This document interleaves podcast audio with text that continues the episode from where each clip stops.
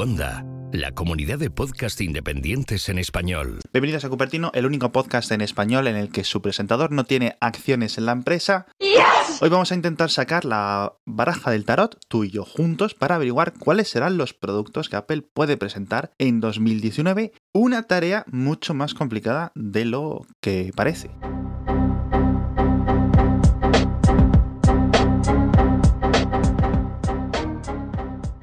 Apple es una compañía impredecible, que se esconde bajo el manto de una compañía o de una empresa que es predecible. Como muchos seguimos su trayectoria día a día, incluso más que a muchos de nuestros familiares, creemos saber qué es lo que va a hacer Apple a continuación. Bueno, pues van a presentar un iPhone, y luego van a presentar un iPad, y lo van a hacer en octubre, y luego lo van a hacer en septiembre, no sé qué, no sé cuánto, ¿no? Pero ¿qué es lo que va a presentar Apple este 2019? La respuesta corta es que no tenemos ni idea. no tengo ni puta idea. Y la respuesta larga es que no tenemos ni idea, pero es divertido hacerlo, así que ¿por qué no vamos a intentarlo?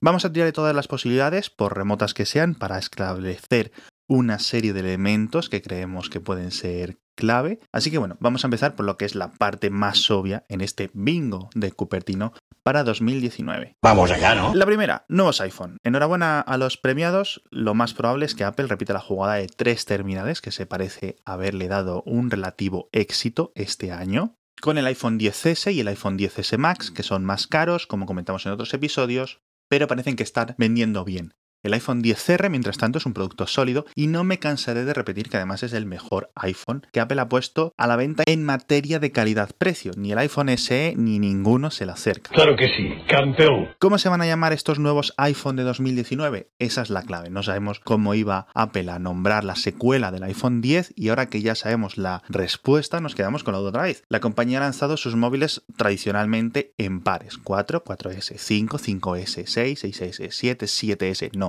7 y 8, no hubo el 8S. ¿Veis cómo Apple en realidad es menos predecible de lo que pensamos? Yo flipo, te lo digo, ¿eh? Entonces, las posibilidades lógicas que hay son muchas, algunas de las cuales me encajan relativamente un poquito, vamos a decirlo.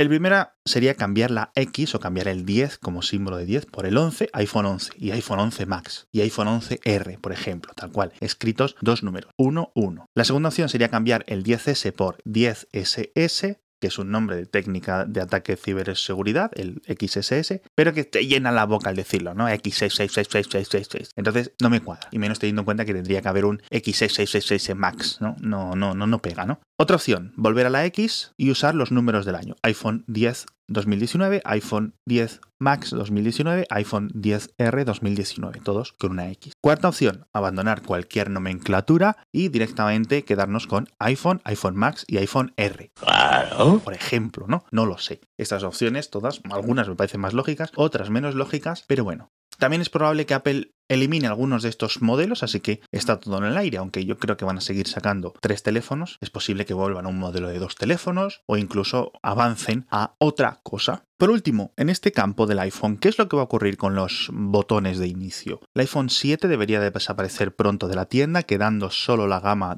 del iPhone 8 como último reducto de un tiempo pasado. En este caso quedarían disponibles a partir de septiembre o octubre de este año el iPhone 8, el iPhone 10S, el iPhone 10R y la nueva gama de iPhone que aparezca, se llame como se llame. Otra cosa cierta es que Apple mandó a paseo el iPhone 10 tras apenas 10 meses a la venta, que es una pena porque el iPhone 10 fue el iPhone más revolucionario de la compañía y al final pues duró poco más en las estanterías que yo que sé, que un embarazo, ¿no? ¿Qué dices? Pasará lo mismo con el 10S actual, es decir, cuando lleguen los nuevos desaparecerán los 10S que fueron lanzados a finales de 2018. Ostras, esto es complicado, ¿no? Nunca sabemos un poco qué es lo que va a hacer Apple. Sabemos que va a haber nuevos iPhone, no sabemos cómo van a ser, no sabemos cómo se van a llamar y tampoco vamos a saber cuáles son los que desaparecen. Apple no puede mantener todos los iPhone de toda la historia puestos a la venta siempre.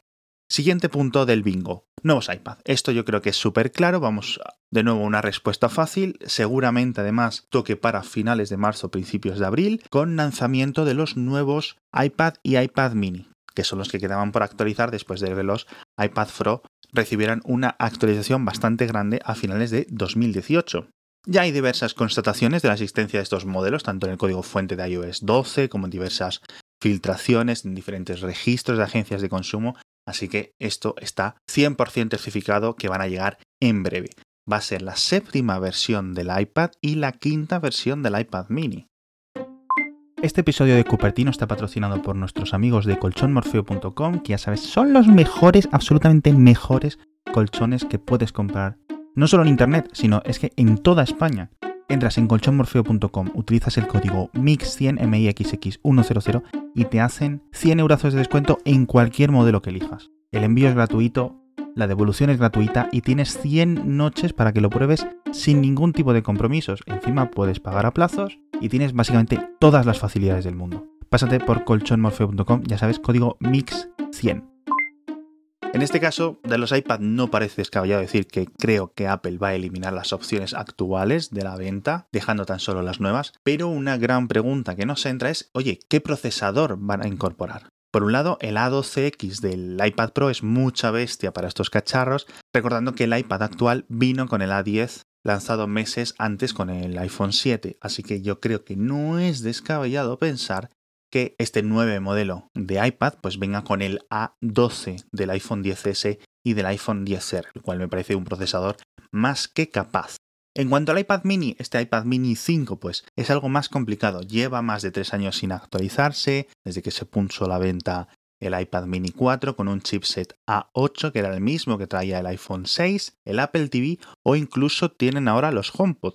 De nuevo, cuando se lanzó era el chip más potente que tenía Apple sin contar con el del nuevo iPad Pro, así que lo más probable es que el iPad mini incluya un chip A12. También es una opción de que venga con el A11, pero creo que al final eh, la diferencia entre el mini y el iPad es una diferencia de tamaño. Yo creo que eso es lo que quiere Apple.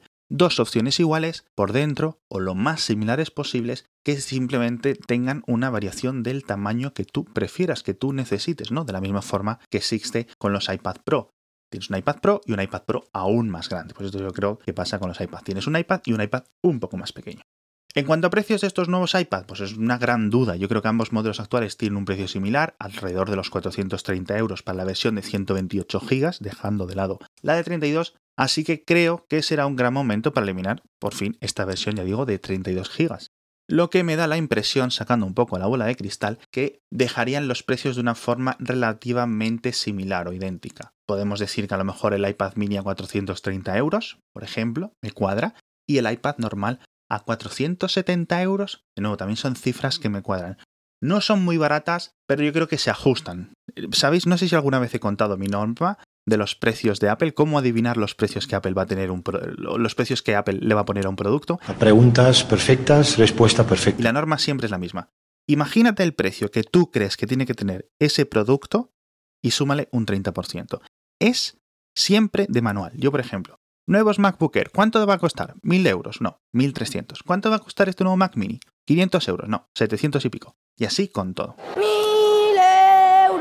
¡1000 euros! Pero bueno, más allá de los nuevos iPad y los nuevos iPhone, va a haber un montón de nuevos modelos, entre los que tenemos el AirPower, por fin, va a llegar, después de muchos retrasos, después de muchos anuncios, después de mucho chiste, parece que incluso podría llegar en la propia presentación de los nuevos iPad. Se ve que ya...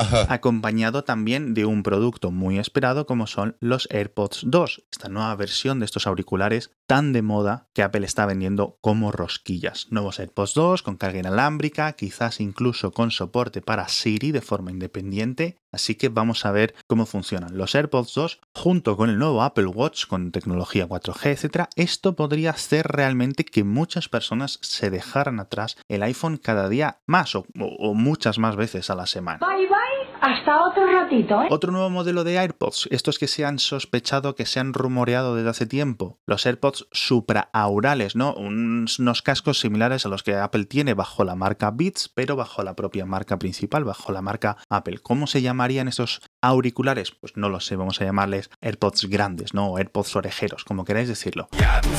Pero yo creo que hay un gran mercado para unos cascos de 300 y pico, 400 euros incluso Microsoft ha sacado unos excelentes bajo la marca Surface hace unos días, Sony hace unos excelentes también, Bose, etcétera, etcétera. Y yo creo que unos de estos cascos con el procesador eh, de gestión inalámbrica que tienen los AirPods, con Siri incorporado, con cancelación de sonido activo, etcétera, esto va a ser un éxito de ventas rotundo, ¿no? Y si encima le pones la marca de Apple, la máquina de vender de Apple, éxito rotundo, vamos, antes de que los presenten, me parecería a mí.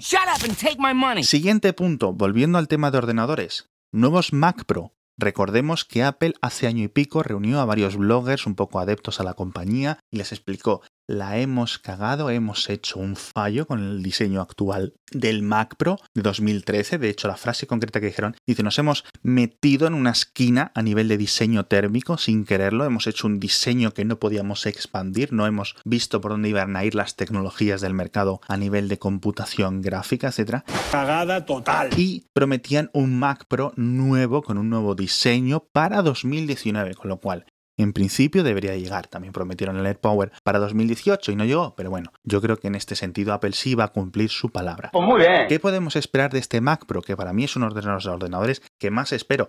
No porque me lo vaya a comprar, no tengo ese tipo de dinero ni ese tipo de necesidad de procesamiento, pero sí que es cierto que me gusta verlo, ¿no? Igual que a los apasionados por los coches les gusta ver cuál es el nuevo modelo de Porsche o de Ferrari, ¿no? Pues oye, quiero ver qué es lo más de lo más, ¿no? Un diseño modular yo lo daría por hecho, no sé si Apple de hecho ha comentado algo al respecto, pero yo creo que Apple va a tirar mucho también hacia el rollo de las eGPU, vamos a ver mucha expansión, vamos a ver algo que yo creo que se asemeja más a un Mac mini grande o al mítico Mac con caja ATX que al Mac Pro actual. No sé hasta qué punto volveremos atrás hacia el modelo eh, del Mac Pro tradicional, de este Mac Pro heredero del Mac Pro G5, pero yo creo que es sinceramente es una de las cosas que más espero ver en 2019.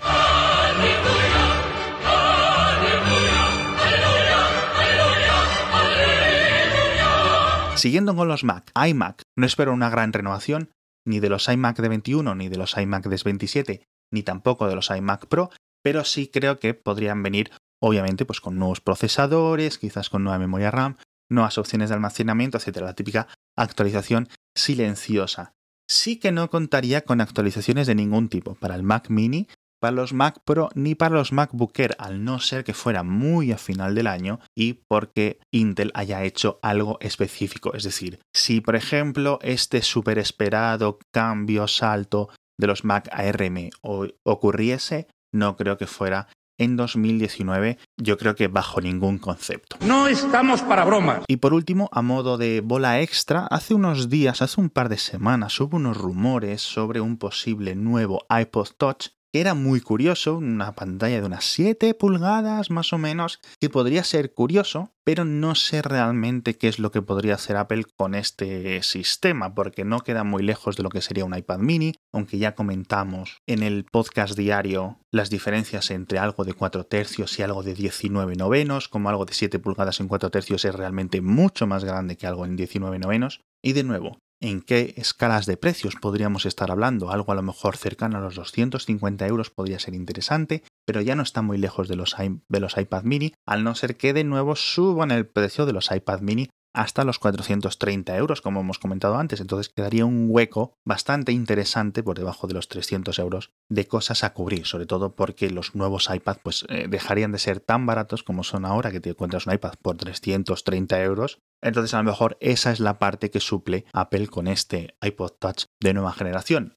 A mí me gustaría más que lo llamasen iPad eh, Nano, por decirlo así, que es, también es un monstruo mítico, un monstruo mitológico que siempre ha sido o siempre ha estado en el imaginario de las personas y que nunca ha llegado a materializarse. Joder, qué miedo, macho. No sé qué pensáis vosotros, yo creo que más o menos voy bien encaminado, pero bueno, ya digo, Apple siempre sorprende y no me extrañaría que muchas de estas palabras y de estos minutos que han quedado en el podcast, cuando acabe 2019, hayan quedado totalmente por los barros. Y hasta aquí el episodio de Cupertino de esta semana. Me despido recordando que tenéis enlaces a todo lo recomendado y a todo lo comentado en el episodio en las notas y que además podéis seguir toda la actualidad tecnológica cada día desde Mixio, tanto en podcast como en el boletín de correo. Mi nombre es Alex Barredo y nos vemos en el próximo episodio.